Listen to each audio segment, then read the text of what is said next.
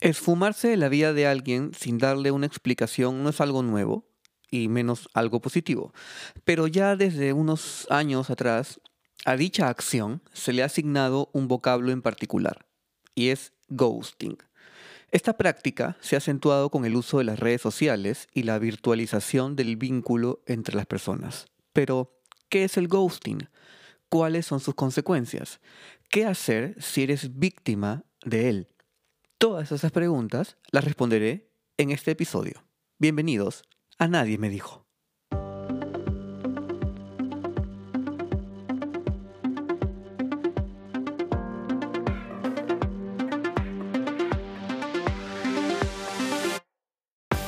¿En algún momento de tu vida te has detenido a pensar si las cosas pueden ser distintas?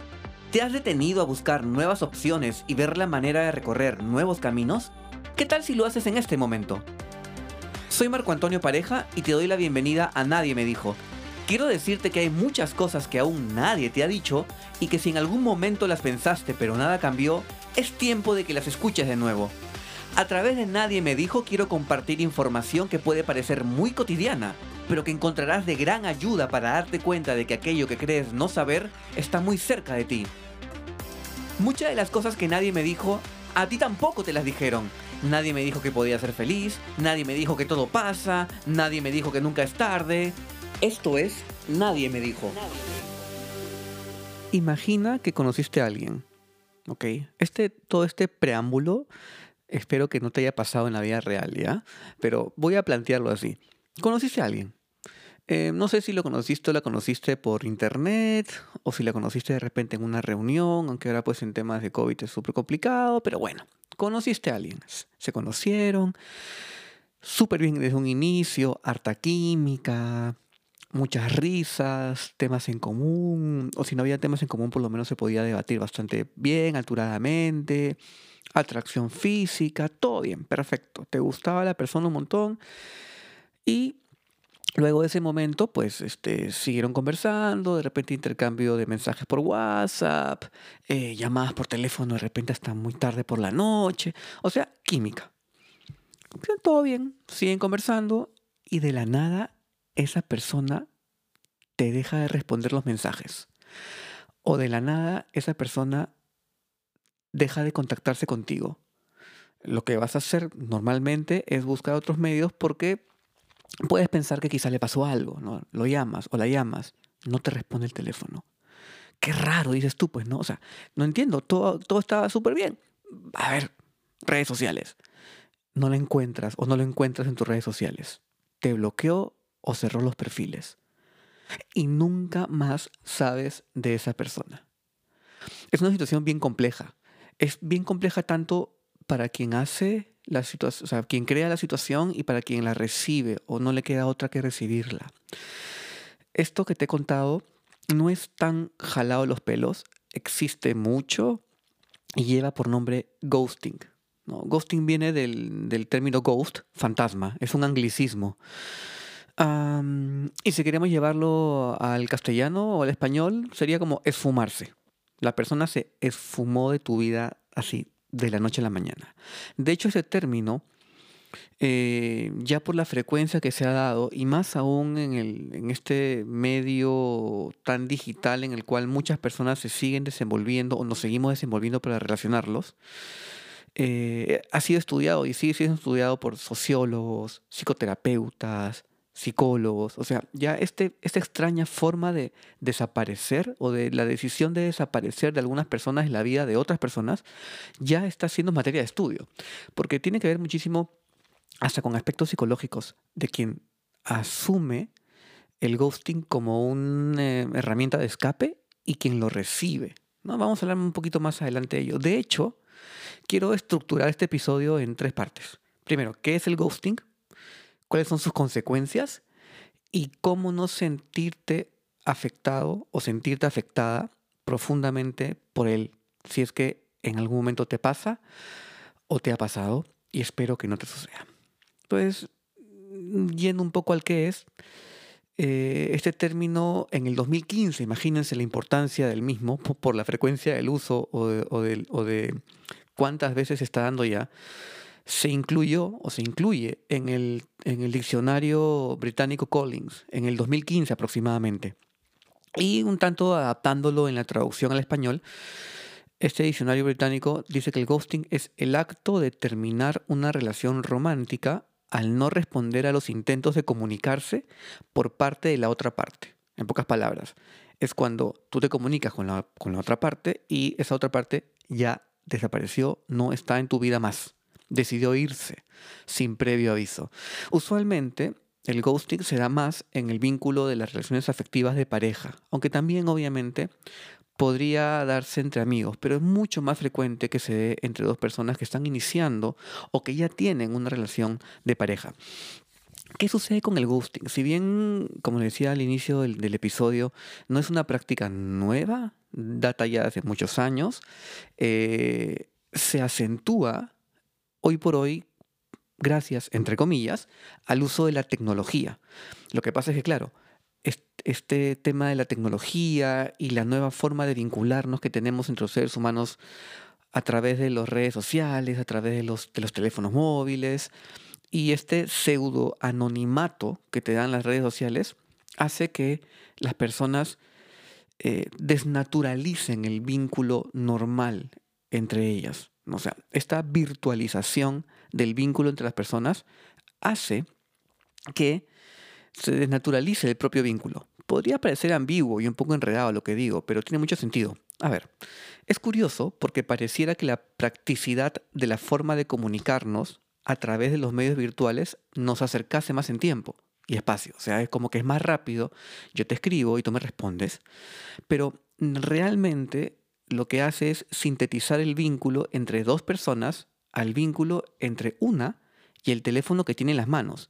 Tú realmente estás eh, pasando por un proceso de comunicación con, con la otra parte, pero si te vas al aspecto físico, solamente el aspecto físico, estás hablándole o estás tecleando frente a un teléfono móvil.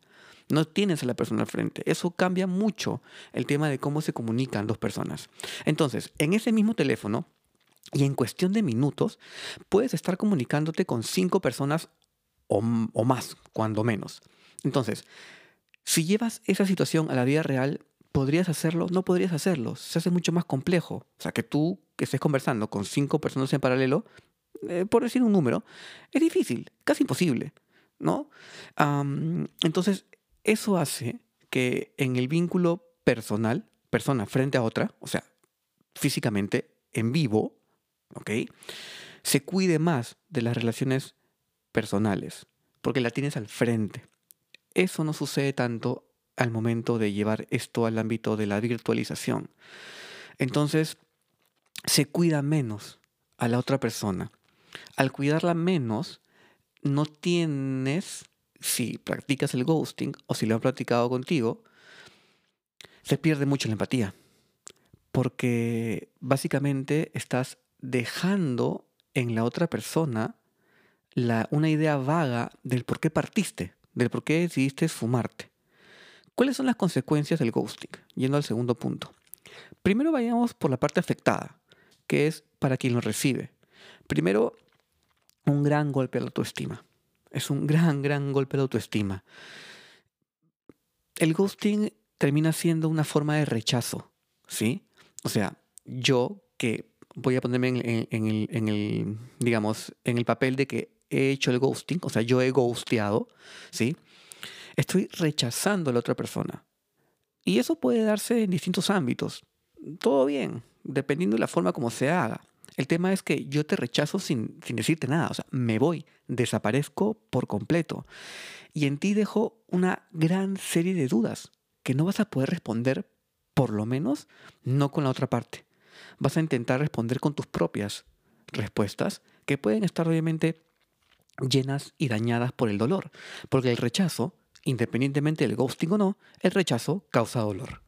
El, ser humano es un ser humano interdependiente. Crecemos en el vínculo con los demás seres humanos. Entonces el rechazo causa dolor. Y este dolor afecta a tu autoestima. O sea, el dolor que genera el rechazo afecta a la autoestima. Y es natural que en, en plan de autodefensa o de supervivencia afectiva o emocional, si quieres llamarlo así, entras a una etapa de negación del ghosting. O sea, te puedes, puedes intentar explicar por qué la otra persona te gustió, o sea, por qué la otra persona desapareció. Puedes poner eh, excusas como de repente algo le pasó, de repente se le, se le dañó el teléfono, em, o de repente algo hice. ¿Qué dije? ¿Qué pude haber hecho para que la otra persona desaparezca de mi vida? Usualmente lo tiendes, o se tiende a tirar hacia uno mismo el hecho de, poder explicar el ghosting. ¿Ok? Eh, ¿Qué consecuencias hay para quien lo hace? Puede haber remordimientos, sentimientos de culpa, pero claro, quien hace el ghosting también tiene otros elementos a analizar, que básicamente es el miedo al conflicto, ¿no? El evitar el enfrentamiento, el evitar tener que sentarse o llamar a la persona y decirle, escúchame, esto ya no va más, no funciona, es mejor déjalo aquí. Ese momento incómodo para esas personas que hacen ghosting se lo ahorran desapareciendo, sin medir las consecuencias de dicho acto. Y una consecuencia que puede ir para las dos partes es la pérdida de empatía. Empezamos a normalizar el, desaparecer de la vida del otro sin tomar en cuenta qué genera eso en la persona. Y por ende, como ya lo hemos normalizado, podemos tender a optar dicho comportamiento y ser nosotros quienes ghosteamos. En el tercer punto, ¿cómo no sentirse afectado profundamente por él? Esto que voy a comentar en la investigación que hice para poder hacer este episodio, lo encontré en un artículo de La Vanguardia, un diario español. Cuatro puntos que me parecieron válidos e importantes. Primero, no cuestionarse. O sea, cuando te ghostean, como decía hace un rato, lo primero que vas a hacer es intentar buscar respuestas en ti. ¿Qué hice mal? ¿Lo traté? ¿La traté mal? ¿Dije algo que no le gustó? ¿De repente fui muy yo? ¿De repente lo asusté? ¿De repente le asusté? ¿Sí? No cuestionarse. Muchas veces, y me, atrevería a decir la mayoría de veces, o por no decir el 100%, no tiene que ver nada contigo el ghosting. O sea, que te, que te ghosten no tiene que ver con algo que hayas hecho tú. ¿Sí?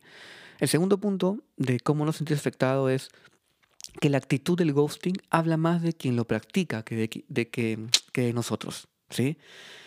Quien hace el ghosting habrá, habrá también que ver por qué lo hará y qué hay en, en, el, no sé, en el estado emocional y mental de esa persona que le cuesta enfrentarse al conflicto, habla más de él o de ella que de ti, si es que tú has sido, digamos, víctima de ghosting. Después es importante que validemos las emociones. Siempre eso, al final de cuentas, termina siendo un punto importante. Validar la sensación de rechazo, dolor e incertidumbre. O sea que realmente es lo que te está pasando. No importa el medio, no importa si lo conociste por internet, no importa si, o no importa cómo. La cosa es que existió un vínculo afectivo, en algunos casos, o sexual, si quieres llevarlo así, entre dos personas, y una de ellas desapareció. Es natural que te sientas rechazado o rechazada, es natural que sientas dolor, es natural que sientas incertidumbre. Valida esos sentimientos o esas emociones. Y por último, habla de ello con las personas, con tus amigos más cercanos, con quien crees que te puedan ayudar o que te puedan dar una luz y te puedan sacar un poco del círculo vicioso de pensamientos y emociones en el cual estás inmerso o inmersa. Los pensamientos que transformas en palabras ayudan a liberar las emociones y las vuelven tangibles, o sea, las haces de alguna manera visibles para poder reconocerlas, analizarlas y trabajar con ellas. Ahora, no sé si por ahí nace una pregunta, ¿ok? ¿Qué pasa cuando yo me veo obligado o me veo obligada a ghostear a alguien? ¿A qué voy con esto? Quiero hacer una diferencia entre el ghosting y el contacto cero. Sí, son dos términos diferentes, aunque parecidos. ¿Por qué digo que son parecidos o están directamente relacionados? Porque tanto en el ghosting como en el contacto cero, la persona que toma la decisión se va de la vida de la otra. Pero en el ghosting es sin previo aviso. Es así, de la nada, de improviso totalmente. De improviso totalmente. En el contacto cero hay una decisión también de la parte que se aleja, pero sí hay una serie de avisos. Es más, si le explicas a la otra persona ¿Por qué estás decidiendo alejarte de ella? Lo que sucede en el contacto cero es que la otra persona no acepta eso, le cuesta aceptar y nuevamente de alguna otra manera intenta contactarse contigo, intenta decirte que no te vayas, intenta pedirte por favor una oportunidad más y tú que ya has tomado la decisión tienes imperiosamente que cortar todo vínculo con esta persona. Eso no es ghosting, eso es contacto cero cuando ya avisaste previamente de tu decisión, es hablada, conversada, y lo tienes que hacer obligatoriamente porque no te dejan más opciones, porque la otra persona no está entendiendo que realmente es importante para ti tener que cortar el vínculo. Eh, me quería yo terminar este episodio haciendo esa diferenciación, ¿sí? El ghosting es cuando la persona se va de tu vida sin previo aviso y tú te quedas con un gran signo de interrogación en la cabeza y eso trae, trae, eh, contigo, trae en ti una serie de dudas, mucha incertidumbre, pena, sensación de dolor, rechazo. Y el contacto cero puede generar lo mismo en ti en cuanto a emociones, pero él, digamos, la forma es distinta. La persona que decidió irse sí habló contigo. Y ante las negativas de aceptación de ese momento, la persona no se siente o no le queda, mejor dicho, otro camino u otra opción de eliminarte de todo y, e irse de tu vida. Pero sí, hubo, hubo para ti una explicación del, del por qué. ¿Ok? Hagamos esa diferencia. Ahora, un punto que me parece importante y con esto ya cierro este episodio. ¿Qué onda con la responsabilidad afectiva y el ghosting? Este término de la responsabilidad afectiva es un término que también se ha acuñado recientemente y tiene muchísimo que ver con el ghosting y con otros términos más y con otras situaciones más del vínculo afectivo entre personas. Así que sobre relación afectiva voy a hablar en el siguiente episodio de Nadie me dijo. Este podcast está disponible en Spotify, YouTube, Apple Podcast y Google Podcast. Compártelo con las personas que más quieres, les puede ser de mucha ayuda. Te recomiendo que lo sigas en redes sociales. Está en Instagram, Facebook y Twitter. Encontrarás más información que te será muy útil. Gracias por escuchar Nadie me dijo. Nadie me dijo.